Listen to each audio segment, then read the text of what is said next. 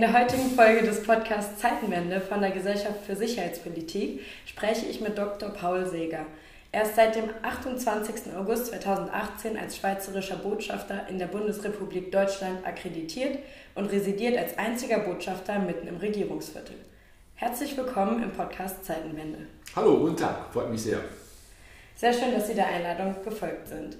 Meine erste Frage an die Gäste lautet in der Regel, was verstehen Sie ganz persönlich unter dem Begriff Zeitenwende?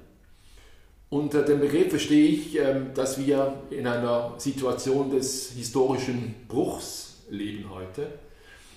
Wir haben ja vor dem 24. Februar 2022 ähm, alle geglaubt und gehofft, dass wir in Europa nie wieder einen Krieg zwischen zwei Staaten erleben müssen.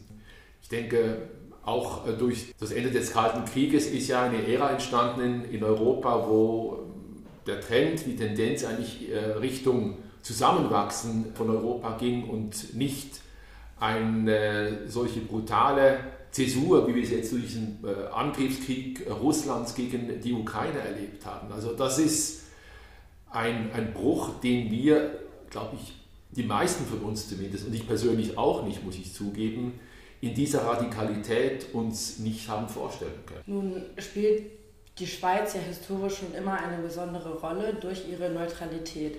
Können Sie einmal vielleicht einen kurzen Einblick in die Schweizer Mentalität geben und ausführen, was die Neutralität auszeichnet? Ja, ich denke, der Begriff Neutralität, oder zumindest ist der Eindruck, den ich habe, ist inzwischen zu einem der vielleicht missbrauchtesten und vielleicht missverstandensten Begriffe geworden in, in jüngerer Zeit. Also ich glaube, es ist auch gut und wichtig, mal hier gewisse Dinge klarzustellen. Hm? Auch was gerade die schweizerische Neutralität angeht. Mal Punkt 1, was ganz klar ist, Neutralität bedeutet für uns nicht und hat es nie bedeutet Gleichgültigkeit.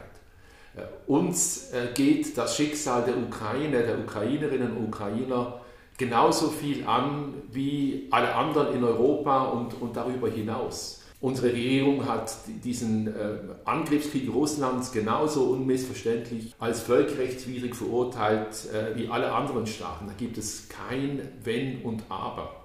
Und wir unterstützen natürlich die Ukraine politisch, moralisch, äh, humanitär mit Flüchtlingen, mit Wiederaufbau, mit Wirtschafts- und finanzieller und Wiederaufbauhilfe genauso wie andere auch. Also das ist einmal, dass das mal klargestellt ist. Es ist nicht Gleichgültigkeit, es ist nicht äh, Indifferenz. Das ist mal Punkt 1.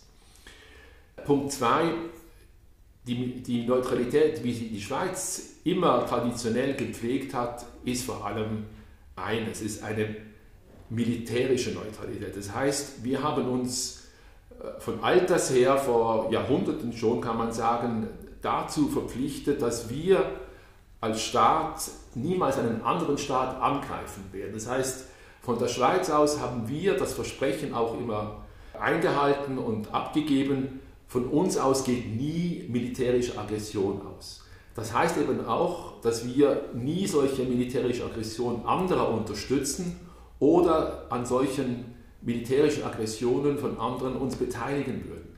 Also im Grunde genommen das völkerrechtliche Aggressionsverbot, das man heute kennt, äh, das haben wir eigentlich schon vor, vor Jahren und vor Jahrhunderten abgegeben. Also im Grunde genommen ist eigentlich das, äh, wenn man es auf einen Nenner zusammenfassen will, eine Art ähm, ja, Friedensversprechen, das wir abgegeben haben. Und es beschränkt sich wirklich nur auf dieses Element der äh, militärischen Komponente. Das ist mal der eine Punkt. Und der andere Punkt ist, Neutralität und kollektive Sicherheit sind nicht Dinge, die sich widersprechen. Unsere Neutralität, diese militärische Neutralität, findet auch nur dort Anwendung und genau nur dort Anwendung, wo eben das System der kollektiven Sicherheit nicht funktioniert.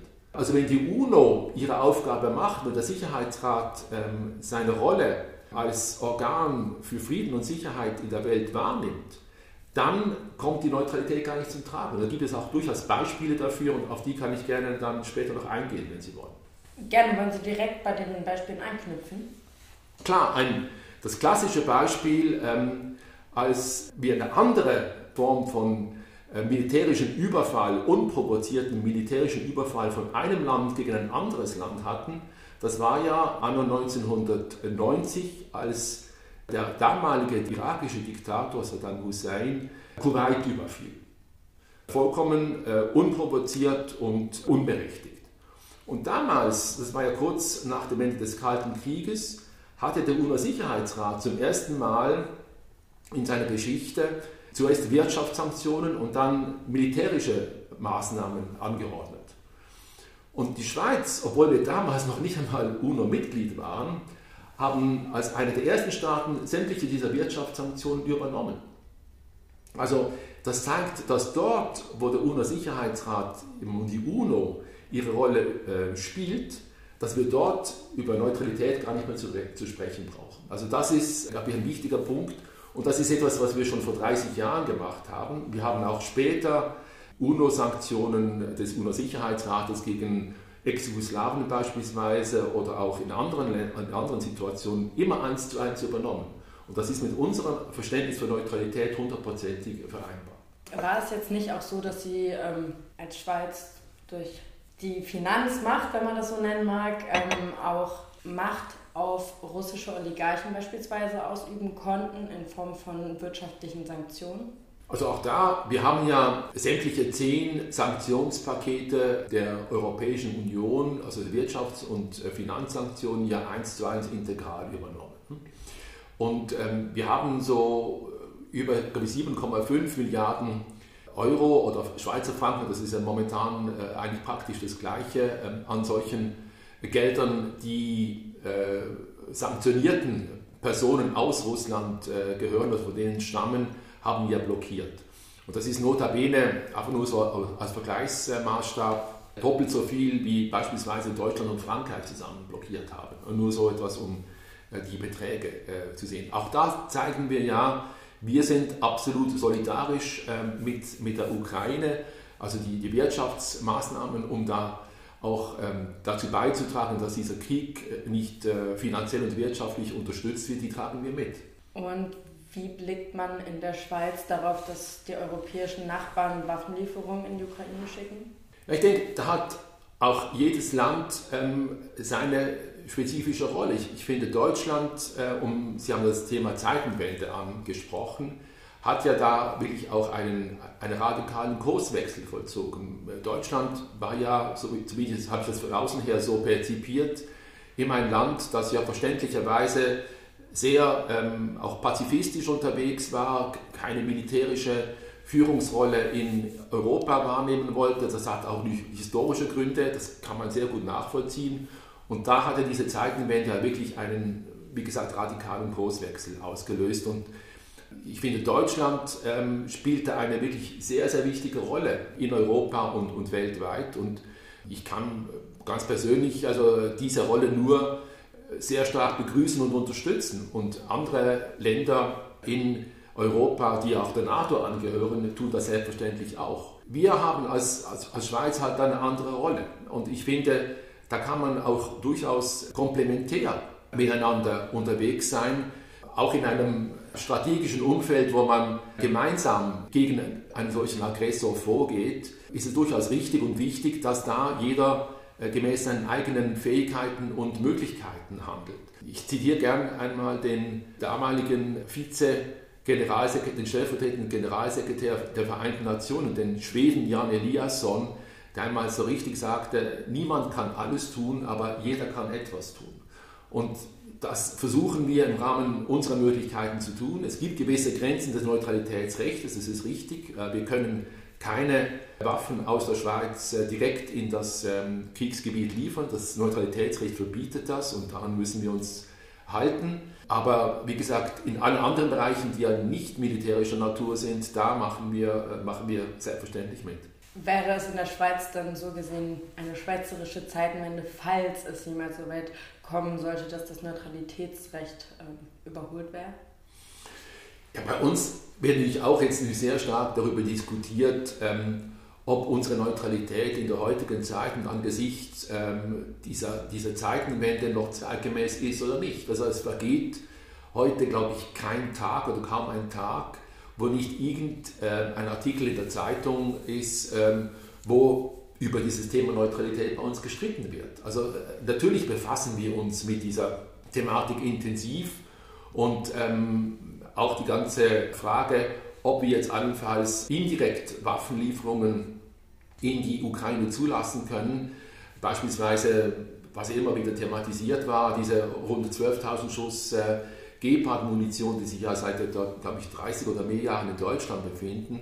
Also diese Frage, ob man da indirekte Waffenlieferungen zulassen kann oder nicht, wird ja bei uns sehr intensiv diskutiert und da gibt es auch durchaus Strömungen, die sagen, nein, da müssen wir jetzt endlich einmal uns äh, bewegen und uns davon äh, solchen Sachzwängen jetzt auch, auch lösen. Also die Diskussion ist im Fluss.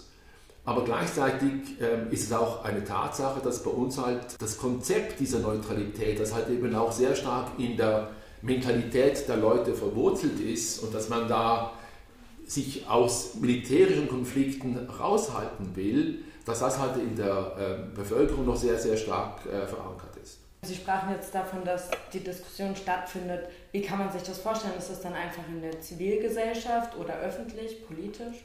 Nee, also die Diskussion findet, also einerseits in den Medien statt, auch soziale Medien, in der Zivilgesellschaft selbstverständlich auch, aber ich glaube noch viel wichtiger auch bei uns in der Politik, also im Parlament.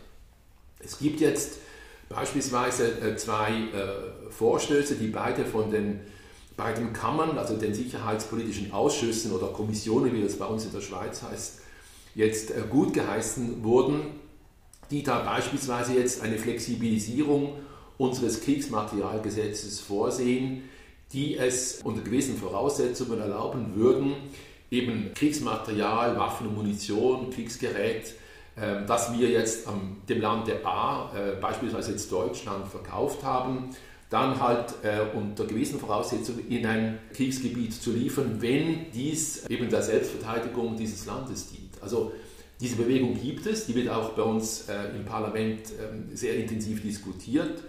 Und die beiden sicherheitspolitischen Kommissionen, das ist schon mal ein interessanter erster Schritt, haben wir mal solche Vorstöße mal grundsätzlich gut geheißen.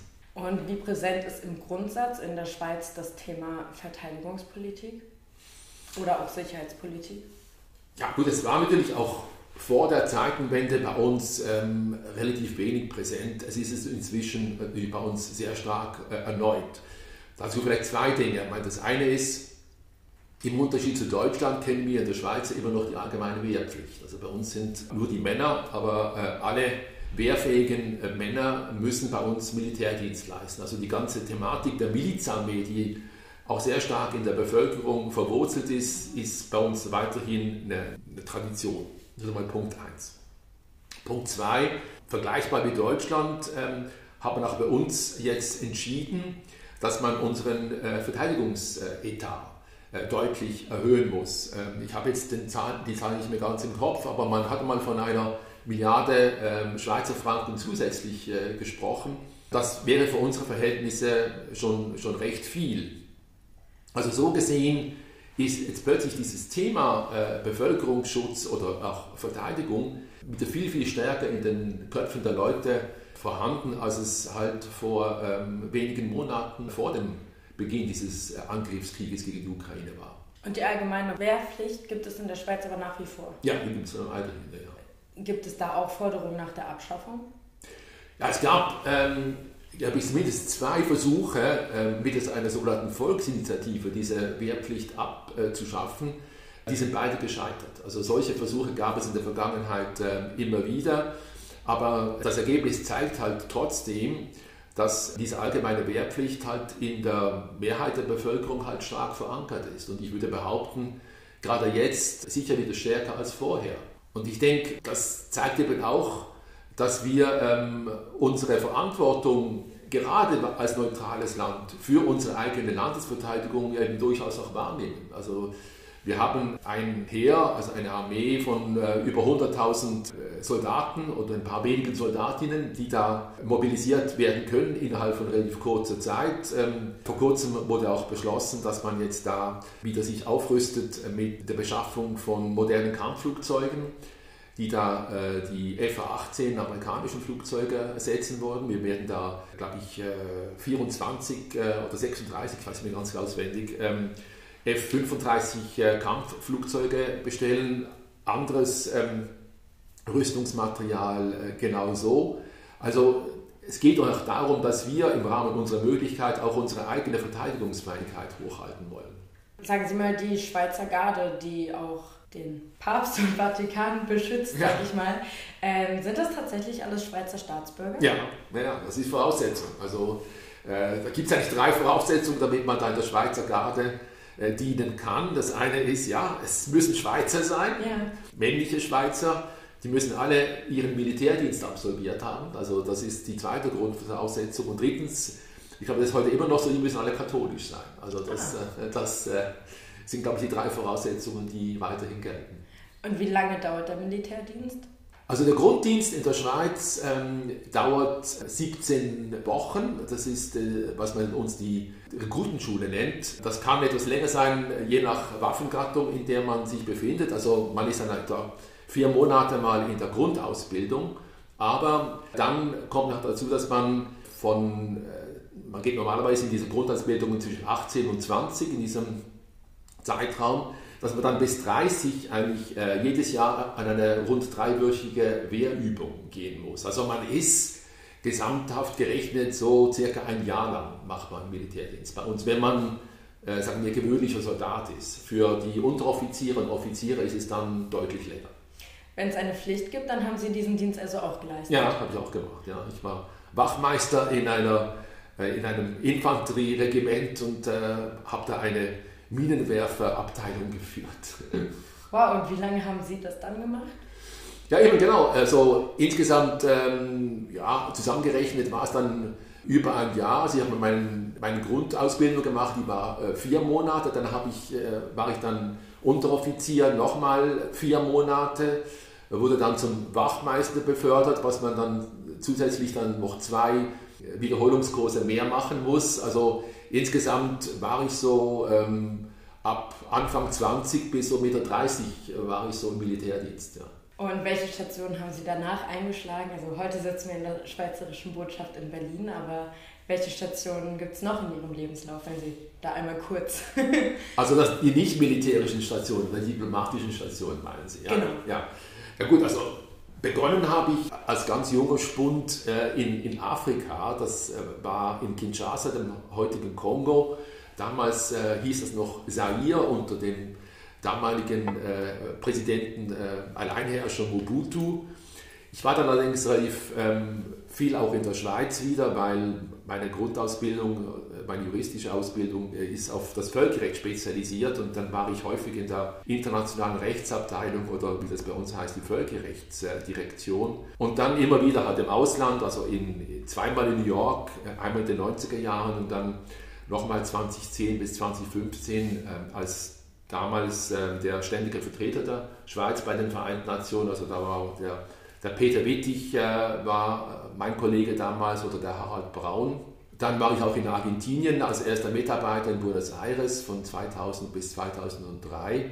Und dann mein Posten vorher, bevor ich nach Berlin kam, da war ich unser äh, Botschafter in Burma in Myanmar von 2015 bis 2018.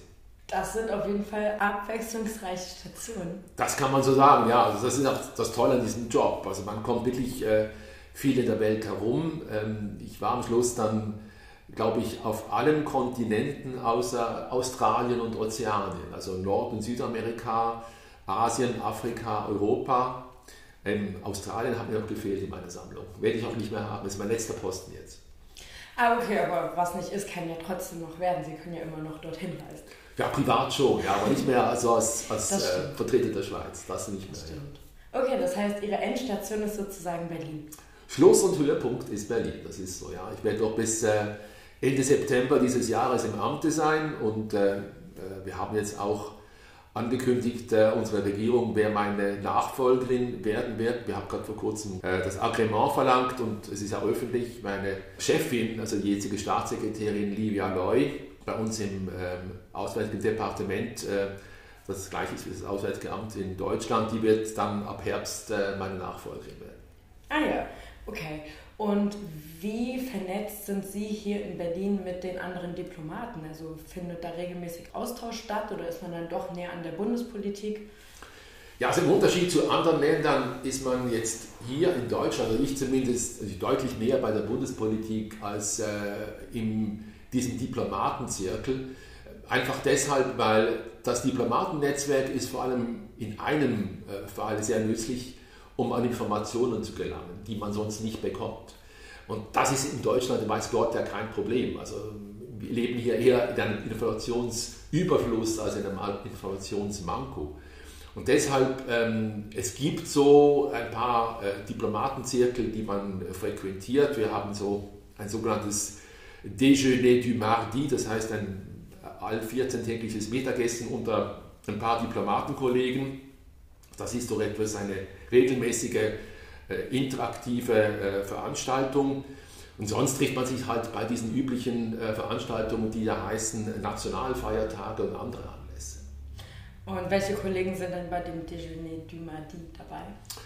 Es sind also insgesamt, äh, glaube ich, elf Staaten und ähm, die äh, Entstehungsgeschichte geht offenbar darauf zurück, dass es anscheinend äh, die äh, unter denjenigen Staaten waren, die, nachdem Deutschland ja seine Souveränität ähm, 1949 wieder, wieder erlangte, äh, als erste wieder diplomatische Beziehungen mit äh, Deutschland aufnahmen. Also da sind beispielsweise die skandinavischen äh, dabei, also Schweden, Dänemark, äh, Finnland, Norwegen. Äh, da ist Kanada dabei, die Italien, Griechenland, Luxemburg, Belgien, äh, die Niederlande und wir, die Schweiz. Wenn ich glaube, richtig gezählt habe, ist jetzt glaube die ganze Gruppe. Ja. Okay, das klingt aber auch nach einer guten Mischung. Ja, sehr. Ja. Und wechselt man dann immer die Orte durch oder ist man immer an denselben? Genau, also man rotiert, also alle, äh, jedes Mal ist äh, eine andere Botschaft, äh, eine andere Botschafterin, ist da Gastgeber oder Gastgeberin und man trifft sich dann alle, ja, im Schnitt zwei, zwei Wochen zu einem Mittagessen.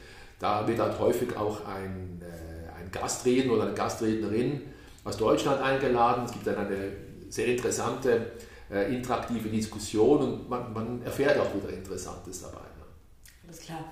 Gibt es noch etwas, über das wir sprechen sollten, das ich noch nicht angesprochen habe? Nee, also ähm, wie gesagt, ich glaube, ich hoffe jetzt auch etwas äh, unseren Zuhörerinnen und Zuhörern etwas erklärt zu haben, ähm, wie wir uns da äh, positionieren. Wir werden also selbstverständlich auch weiterhin die Ukraine nach Kräften zu äh, unterstützen. Wir waren ja beispielsweise auch die Initianten ähm, dieser Wiederaufbaukonferenz äh, letztes Jahr in Lugano, die sogenannte Lugano-Konferenz, wo ja dann andere Staaten äh, diese, diese Art von, von Konferenzen dann übernommen haben. Also diese Stabsübergabe an andere Staaten hat funktioniert. Also einmal mehr, ähm, wir alle hoffen natürlich, dass dieser Krieg möglichst bald auch zu Ende gehen wird in einer Art und Weise, die dann die territoriale Integrität und die Souveränität der Ukraine auch äh, komplett respektiert. Und ich glaube, dass die Situation, die wir heute erleben, wird leider Gottes auch äh, auf Jahre hinaus äh, auch unser Verhältnis zu Russland und auch unsere Situation in Europa neu, neu definieren. Und ich denke, es ist auch gerade in dieser Situation, in der heutigen Lage für die Zukunft, sehr wichtig, dass wir nicht sämtliche Brücken abbrechen, abbrechen vor allem, dass auch der Multilateralismus, die internationalen Organisationen weiterhin ihre sehr wichtige Rolle äh, ausüben können. Die Schweiz ist ja seit dem Januar äh, dieses Jahres äh, zum ersten Mal in ihrer Geschichte auch äh, nicht ständiges Mitglied des UNO-Sicherheitsrates. Wir haben ja in diesem Monat Mai sogar die Präsidentschaft des Sicherheitsrates.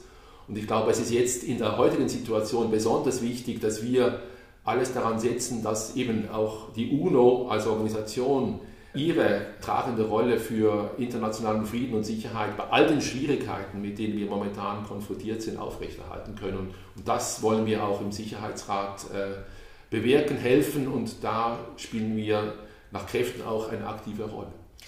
Ähm, findet also auch weiter ein so gesehen diplomatischer Austausch mit der russischen Seite statt aktuell? Ja, zum Beispiel gerade im Sicherheitsrat natürlich. Mhm. Ist, da, da, ist man auch gezwungen, miteinander zusammenzuarbeiten, bei allen Differenzen und äh, Gräben, die sich jetzt aufgetan haben. Aber ich glaube, wir müssen halt trotzdem versuchen, so schwierig als es sein mag, auf der internationalen Ebene noch äh, in gewissen Bereichen voranzukommen. Natürlich ist die Situation in der Ukraine ist schlimm. Ich glaube, da gibt es kein Wenn und Aber. Aber es gibt ja auch andere äh, tragische Situationen auf der Welt. Ich denke an, an den Sudan momentan, Jemen und andernorts auch. Und da braucht es ja auch Lösungen. Äh, da braucht es auch die UNO. Und da braucht es halt auch äh, die Zusammenarbeit äh, mit einem doch recht wichtigen ständigen Sicherheitsratsmitglied wie, Russland. Da muss man auch trotzdem Lösungen finden, bei all den Differenzen, die man dann hat. Und da versuchen wir halt im Rahmen unserer Möglichkeiten da auch gewisse Brücken zu bauen. Das ist auch unsere Rolle. Das sind doch sehr schöne abschließende Worte. Ich habe nur eine letzte Frage an Sie als Schweizer. Ähm, ist man qua Geburt dann auch ein Max Frisch-Fan? Ui, ähm, ich muss ganz offen gestanden zugeben, ich, wenn ich zwischen den beiden großen Schweizer Dichtern Max Frisch und Dürrenmatt wählen muss, dann bin ich eher im Dürrenmatt-Lager als im Max Frisch-Lager. Hm, okay, ja, nachvollziehbar. ist meistens dann ja auch ein wenig humorvoller geschrieben. Das ist so, ja, das ist ja. Alles klar. Ja, vielen Dank für das Gespräch. Ich habe Ihnen zu danken, dann wünsche ich Ihnen noch ein paar schöne letzte Monate in Ihrer Amtszeit. Ja, ich freue mich sehr. Also, also die Zeit hier in Berlin, in Deutschland ganz allgemein, hat mir sehr, sehr gut gefallen. Das waren insgesamt äh, fünf äh, sehr spannende und abwechslungsreiche Jahre, äh, auch mit Corona oder trotz Corona. Äh, und insofern werde ich da eines schönen Tages mit ähm, sehr viel Nostalgie und vielleicht ein bisschen Wehmut auch auf meine Berliner Zeit zurückblicken. Aber ich freue mich auch auf die Zeit danach. Das klingt doch gut. Dann wünsche ich Ihnen alles Gute und bedanke mich und sage dann wie immer auf Wiederhören. Auf Wiederhören, danke sehr.